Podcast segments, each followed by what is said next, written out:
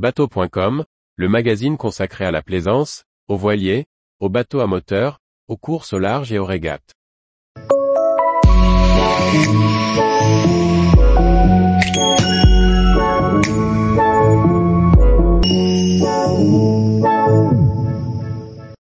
La Grande Pêche, l'histoire de la pêche en mer dans un beau livre dessiné.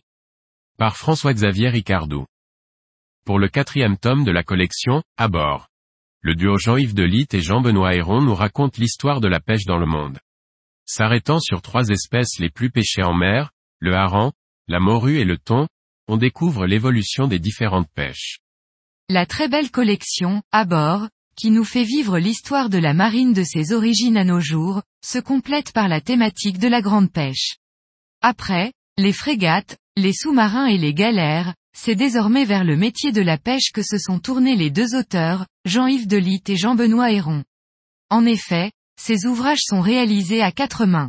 Et de façon surprenante, contrairement à ce qui est souvent le cas, il n'y a pas ici l'un qui écrit et l'autre qui dessine, mais bien deux écrivains et deux dessinateurs. Cette dualité offre un contenu de qualité très agréable à découvrir. En effet, si les deux auteurs sont des amoureux de l'histoire de la mer, Jean-Yves Delitte dessine des fresques réalistes alors que Jean-Benoît Héron travaille sur le dessin de détail avec une précision surprenante. Ainsi le livre est à la fois un beau livre d'images et une encyclopédie pédagogique. Comme les précédents ouvrages de la collection, la lecture de La Grande Pêche apporte son lot de détails et d'anecdotes qui combleront le lecteur. Ce dernier est entraîné dans l'histoire de cette pêche, depuis ses origines partout dans le monde jusqu'aux fameux bateaux usines qui ratissent les mers. Toutes les pêches sont abordées, harengs, morues, thon. Sans oublier la baleine. On passe des barques de pêche égyptiennes, aux doris pour la morue sur les bancs de Terre-Neuve.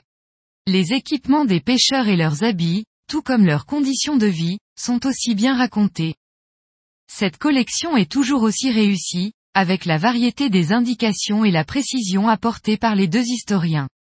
Une collection à garder dans une bibliothèque, qui comblera tous les âges de la famille. Édition Glénat. Collection Beau Livre Mère. 24 par 32 cm. 96 pages. 25 euros.